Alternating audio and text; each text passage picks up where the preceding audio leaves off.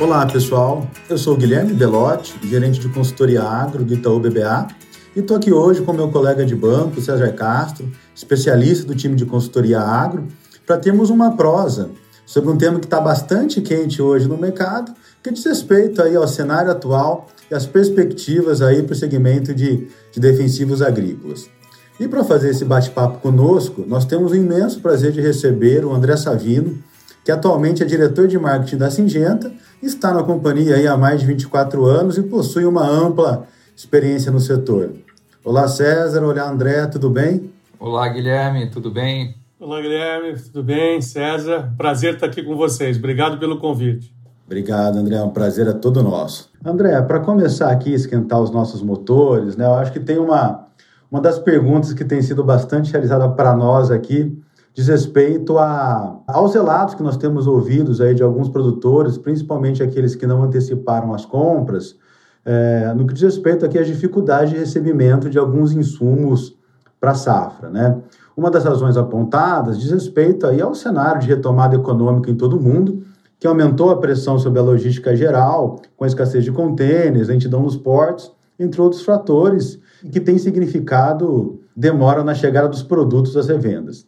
Você concorda com essa preocupação? Poderia nos contar um pouquinho sobre o que vocês estão vendo sobre essas questões? Não, obrigado pela pergunta. Acho que aqui traz uma oportunidade grande da gente trazer um pouco mais, botar um pouco, colocar um pouco mais de luz sobre esse tema, né?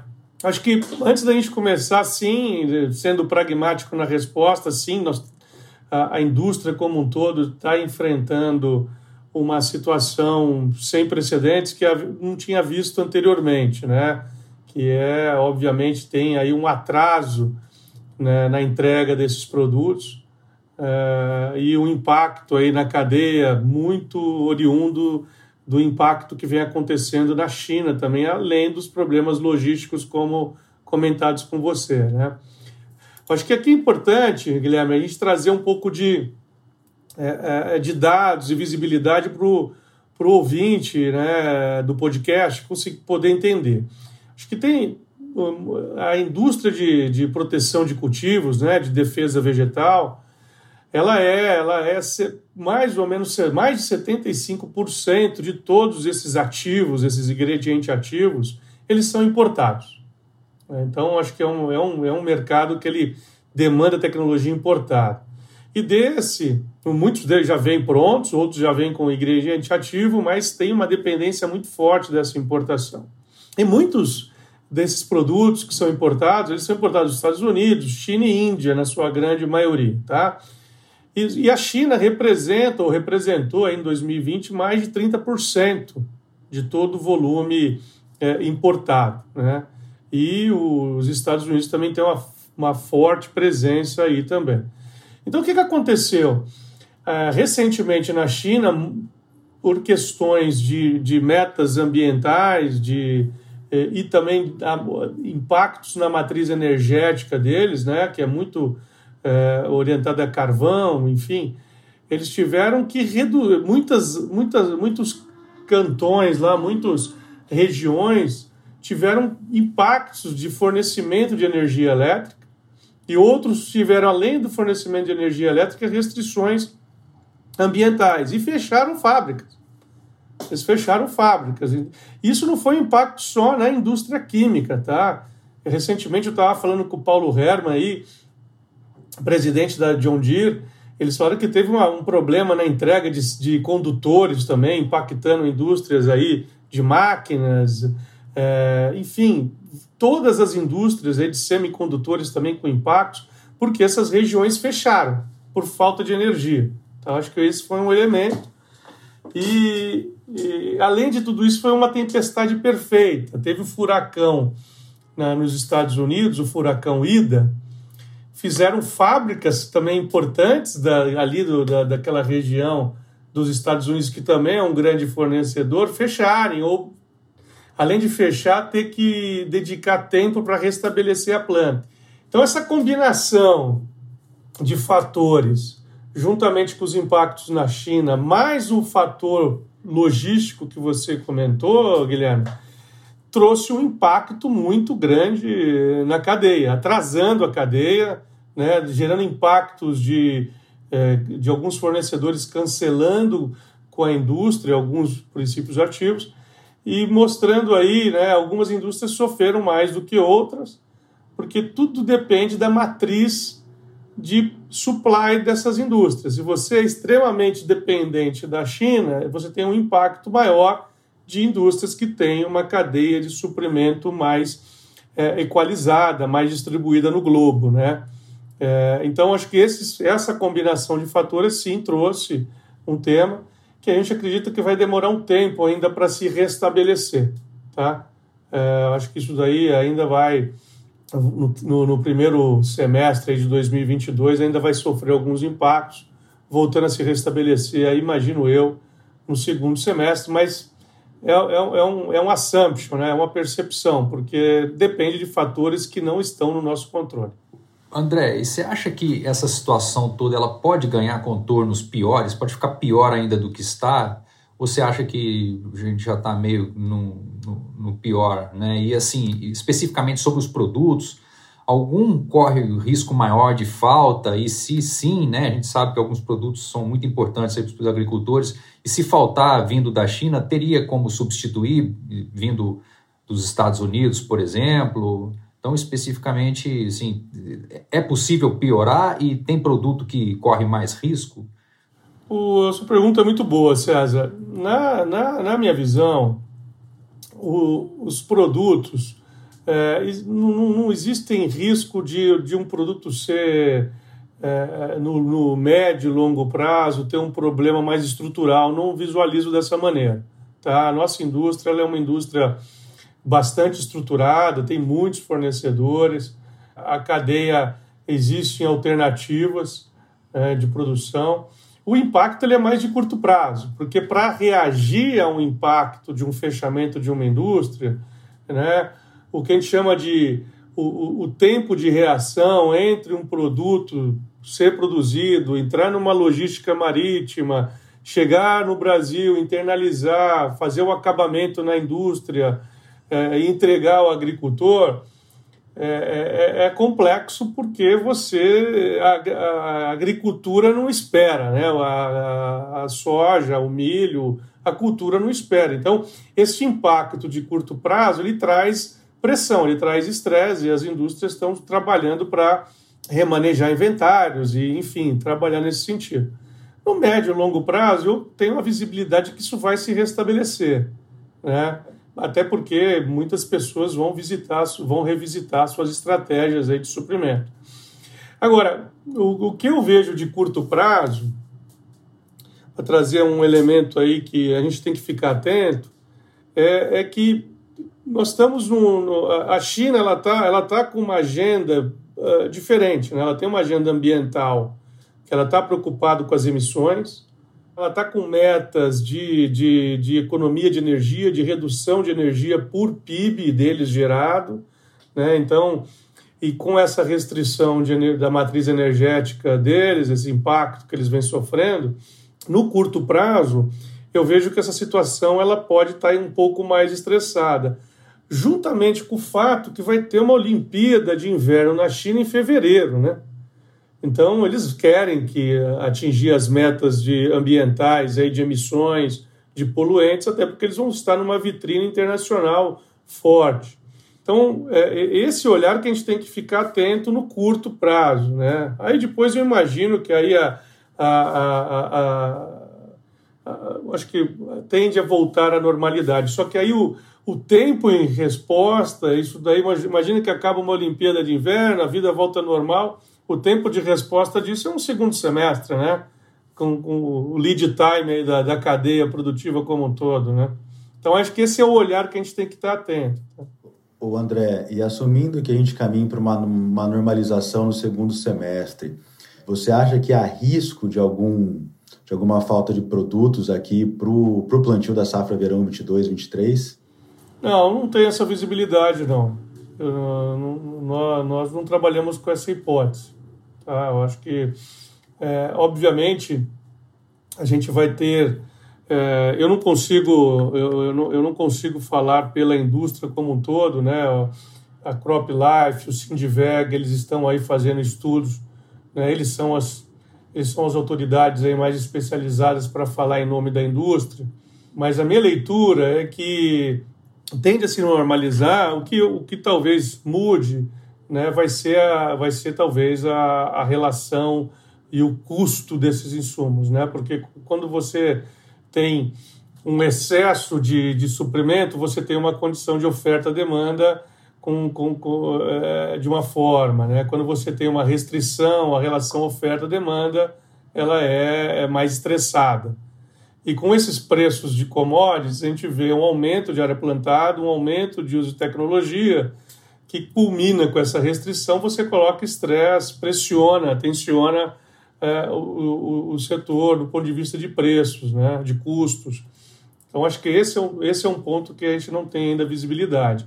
Do ponto de vista de suprir o agricultor, eu tenho certeza que a gente vai, a indústria como um todo vai saber reagir a isso. E tem como reagir a isso. Perfeito, André.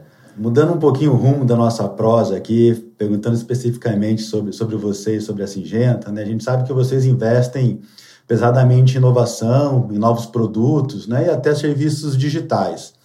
Você pode nos contar um pouquinho mais sobre o que há de novo, o que, que a gente acha que pode ter para frente aí de, de, de, novidades aí à, à disposição do produtor brasileiro que vai auxiliá-lo aí nos ganhos de eficiência, nos ganhos de, de produtividade?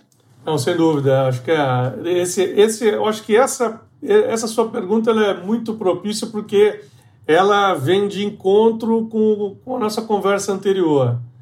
A única saída hoje para o agricultor é, é, ele buscar a, aumentar a sua lucratividade.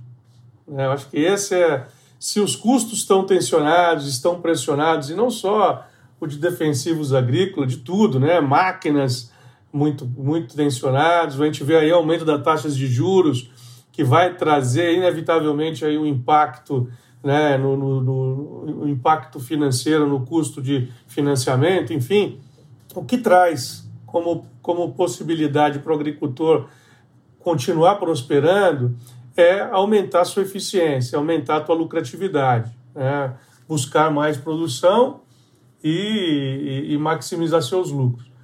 A gente vive um momento bom de, de lucratividade e, e, o agricultor ele percebeu que o investimento é o melhor remédio.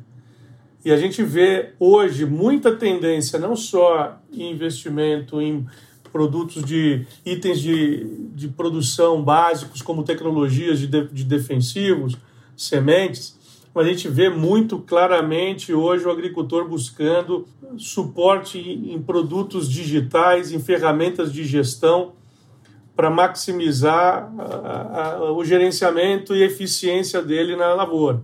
Porque o que é importante quando a gente fala de digital, né, fica parecendo fica parecendo aquela aquela uh, mensagem tendência modinha, mas na verdade o que a gente começa a ver do digital é que permite hoje o agronegócio, o agricultor que conhece muito bem o negócio dele, fazer gestão com eficiência em larga escala. Porque o digital não é que vai substituir o, know-how, muitas vezes não, né? Ele, ele, tem que ser alimentado pelo know-how de quem está no local, do, ele, mas Hoje, o agricultor, por mais que ele conheça a fazenda dele, ele não consegue estar em todos os lugares, em todas as operações, em todos os momentos, num, num espaço de terra relativamente grande.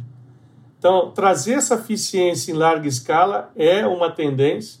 Então, a gente começa a ver aí é, máquinas gerando dados, máquinas ajudando aí na eficiência, na distribuição inteligente de insumos, a gente começa também a trazer o que a gente chama de Farm Management System, né? que, é, ou seja, como é que você gera dados para você tomar suas melhores decisões de planejamento. Né?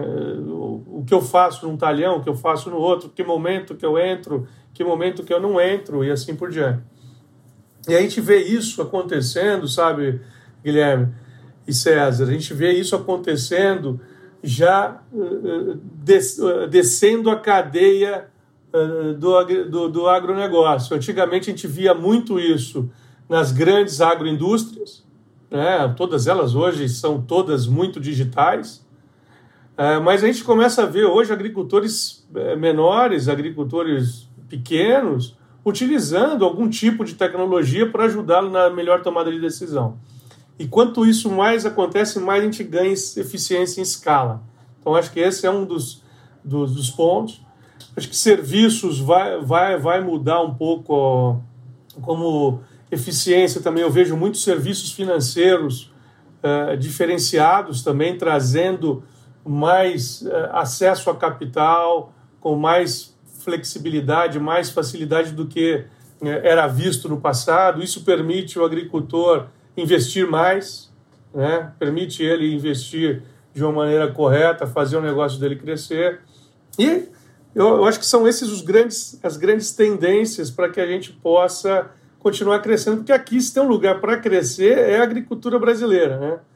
A gente tem ainda muita área plantada para plantar sem desmatar. A gente tem mais de 150 milhões de hectares para plantar em pastagens degradadas sem desmatar. Então, se tem um lugar para investir, é aqui. O agricultor já percebeu isso e ele está ele tá muito orientado nessa linha. Excelente, André.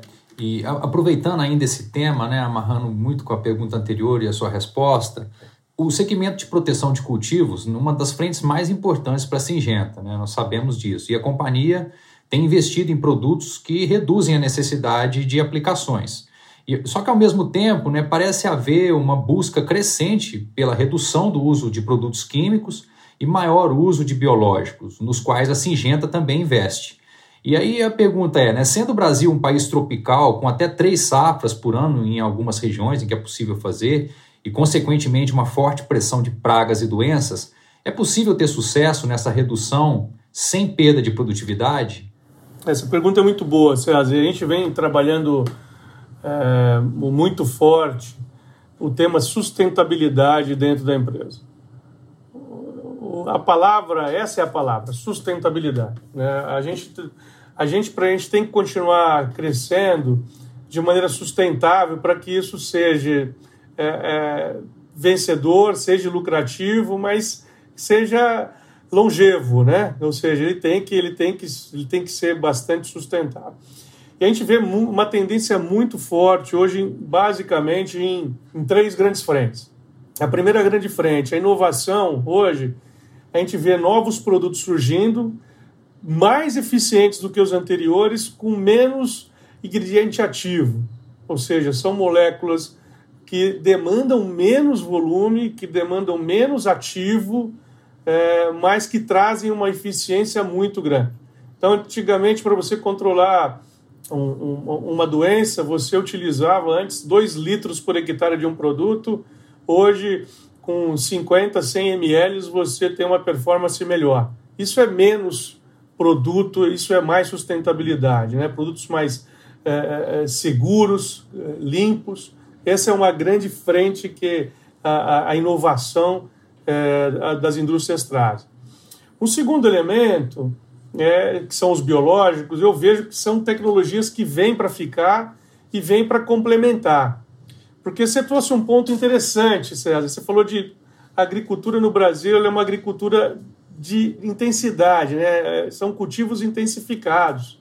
Três cultivos no ano, numa agricultura tropical, inevitavelmente traz desafios de resistências.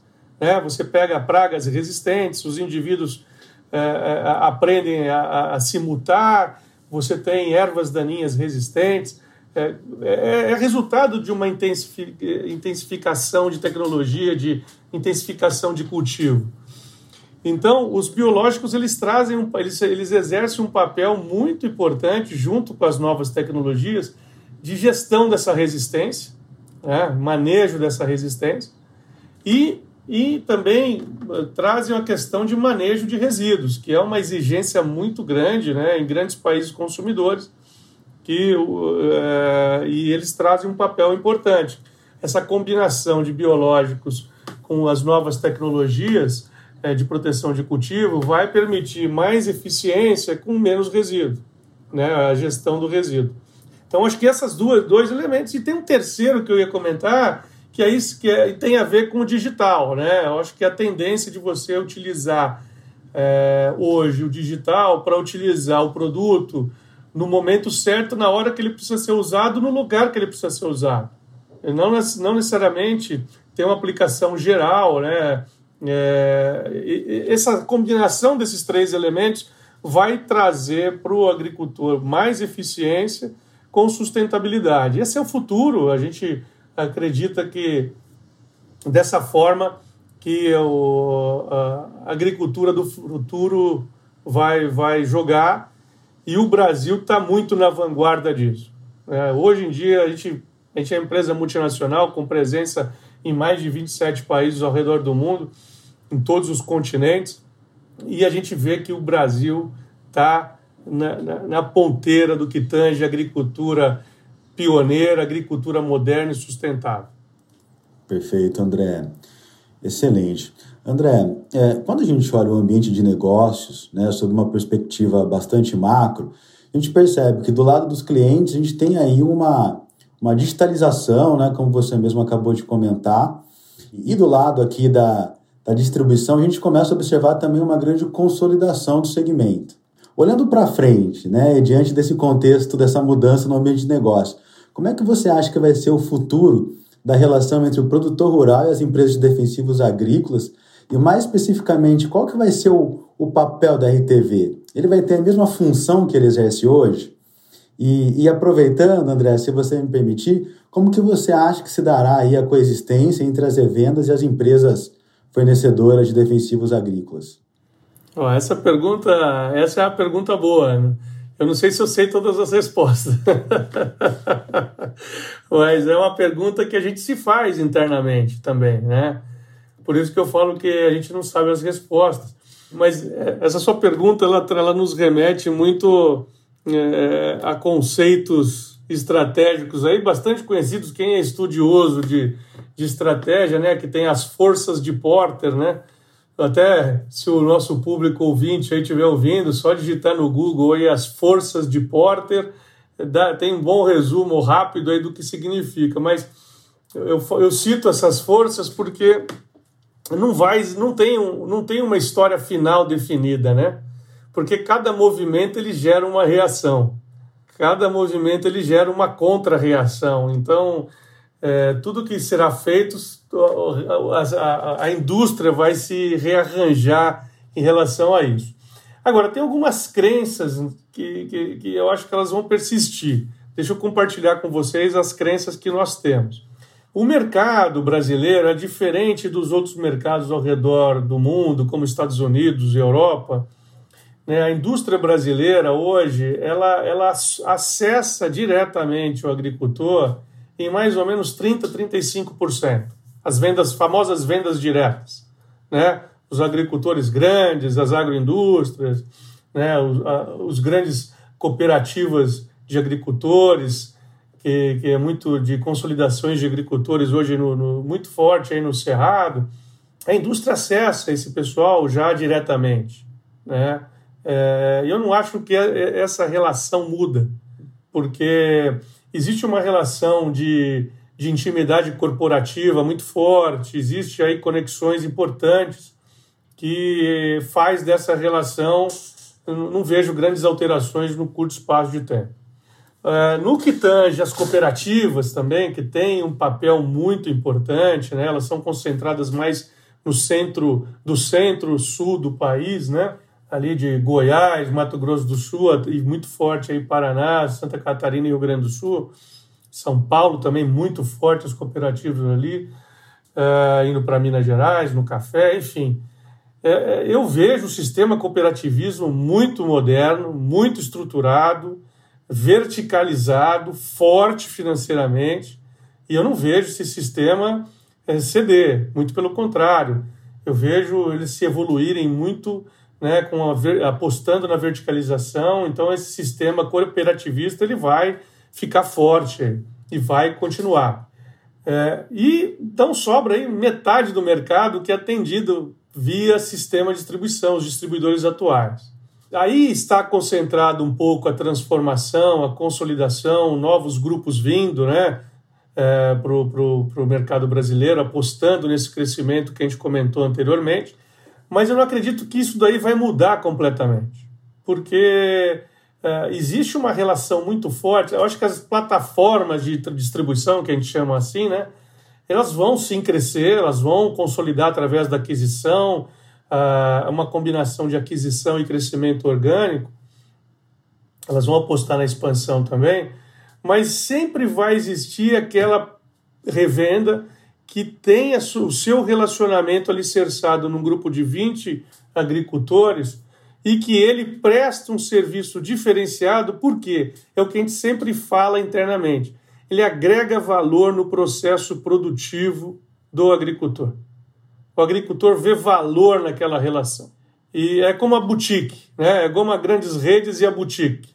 Né? Não é porque existe uma grande rede de roupa a boutique tem ali no bairro, ela tem aquele seu valor, tem a clientela dela específica, né?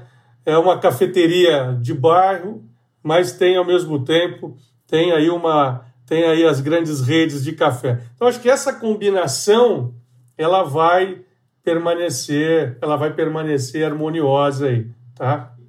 Concluindo o pensamento, eu vejo que vai, o, sistema de, o sistema de acesso ao agricultor ele vai permanecer, é, ele vai ter sim um novo, um novo player, que vão ser essas plataformas de distribuição, mas elas não serão dominantes, né? porque a gente tem aí a venda direta, a gente tem as cooperativas muito fortes, e a gente acredita que vai continuar aquele distribuidor acessando o cliente dele. O que eu acho que vai mudar vai ser o papel desse distribuidor. Né? Antigamente ele tinha um papel de simplesmente eu fornecer o produto, ou simplesmente de ir lá fazer um, uma assistência técnica é, é, de regular um pulverizador, ou visitar, largar um plantio, enfim. Era mais voltado a uma assistência agronômica. Eu vejo hoje é, o papel desses distribuidores trabalhando com redes integralizadas, sendo servidores logísticos, né? É, prestando aí algum tipo de, de serviço diferente do que ele serve hoje, tá? Podendo ser um agente financeiro, um gestor de crédito local, trabalhando aí com dentro de eventuais plataformas de omnichannel, sendo o last mile do sistema logístico. Né? Tem, Existem alternativas, eu vejo que vai se transformar o papel da, do sistema de distribuição. Isso vem em linha com a tua pergunta do papel do RTV. Né? O RTV hoje, antigamente, né, eu sou engenheiro agrônomo, sou formado aí pela Unesp lá em Botucatu, né? Para entrar na indústria, a gente tinha que ser ter a formação agronômica, né? Hoje, se você parar para pensar, o RTV ele tem que ser mais financeiro, mais administrador de empresas do que um agrônomo. Ele tem que entender hoje de de barter, ele tem que entender de linhas de crédito, ele tem que entender hoje de como que, como que você é, mitiga risco de volatilidade de moeda com ferramentas financeiras, entender de digitalização, serviços digitais, é, serviços logísticos, enfim. Eu vejo que o futuro do, do, do, do RTV ele vai ser muito mais um gestor de negócio do que um consultor técnico agronômico. Né? Então, acho que essa combinação de pensamentos, que é o que a gente discute internamente, e a Singenta vem se estruturando para isso. A gente, a gente, o nosso mantra é: eu tenho, a gente tem que ser relevante para o agricultor. O agricultor ele tem que olhar para a Singenta e falar: essa é a empresa que eu quero me associar, essa é a empresa que eu preciso estar junto. É, essa é a empresa que ela tem inovação em produtos sempre, é, ela tem um olhar sim para novos serviços, ela tem alianças com bancos estratégicos fortes, ela tem conexões ao redor do mundo, tem conexões com a China é, e tem hoje profissionais que têm essa visão sistêmica do todo que vai me ajudar a produzir mais e, e produzir de uma maneira mais lucrativa. Então, esse mantra que a gente, tem, a gente vem buscando, né? não é fácil, é, mas, é um, é, mas já é uma cultura nossa, é uma cultura forte dentro da Singenta. E que, como eu falei no começo, tudo que for feito vai sempre gerar um movimento que vai rebalancear a indústria. Por isso que eu não, eu não, eu não consigo falar como vai ser. Eu acredito em conceitos, em, em visões, e eu acho que são essas as visões que a gente cultiva dentro da Singenta, mas sempre colocando o agricultor no centro de tudo. André, que aula que você nos deu aqui, que visão né, que você trouxe. Né? A gente pensou algumas perguntas, mas você foi muito além e até bem prazeroso te ouvir falar assim como um agrônomo, né? Também sou nespiano como você, não fiz Botucatu, fiz Ilha Solteira, mas bebemos aí da mesma água e como as coisas mudaram, né? Nesses, nesses 20 anos para cá, é impressionante como o curso de agronomia, todo dia a gente ah, é, vê as mudanças muito rápidas, né? Talvez o agro tenha essa característica diferente de outros setores, que é muito veloz, é, a adoção tecnológica e a gente realmente fica espantado e se piscar um minuto a gente é atropelado. Então, muito bacana. Queria te agradecer por esse excelente papo aqui, uma prosa muito boa que a gente teve e, te pedir um pouquinho mais para você deixar uma mensagem final aí para os nossos ouvintes, produtores rurais e não somente, e, e, te agradecer muito aqui por esse, esse momento tão prazeroso e de grande enriquecimento para o nosso, nosso entendimento. Primeiro, eu que agradeço, César, Guilherme, é um prazer muito grande ter a Singenta também associada à instituição de vocês, o Itaú, muito forte, que está também buscando também exercer um papel forte aí no agronegócio. Então, estar aliado a grandes empresas é o que nos move também. A gente acredita muito nessas alianças, a gente acredita que é, são empresas fortes, empresas com um propósito genuíno de fazer agricultura forte, que vai, vai transformar esse agronegócio. E é, a mensagem que eu quero deixar para o nosso ouvinte, que são, os, são clientes em comum de todos nós, é que a gente está no lugar certo na hora certa. Se, a, a, a pandemia nos provou que tudo pode fechar, cinema pode fechar, estádio de futebol, que é a paixão nacional, fechou, mas ninguém para de comer. A gente tem a, a, a oportunidade está no negócio certo, na hora certa. E se tem um lugar que vai crescer para alimentar esse mundo, é o Brasil. Aqui tem oportunidade, aqui tem clima, aqui tem gente capacitada e aqui tem investimento. Essa é a mensagem e vamos continuar focado e construir uma narrativa forte, única, que a gente, a gente é mais efetivo, a gente produz com sustentabilidade a gente tem essa, essa vocação e a gente tem só está na nossa mão fazer esse negócio ser ainda maior. Então, continue forte, continue se aliando com, com pessoas fortes, empresas fortes, e aqui representar a Singenta junto aqui com o podcast de vocês do Itaú. Eu imagino que aqui são grandes empresas que têm esse propósito para fazer esse agronegócio ainda melhor. Excelente, André. Muito obrigado. Obrigado, Guilherme, também. Até o próximo episódio. Obrigado, pessoal. Tchau, tchau. Valeu.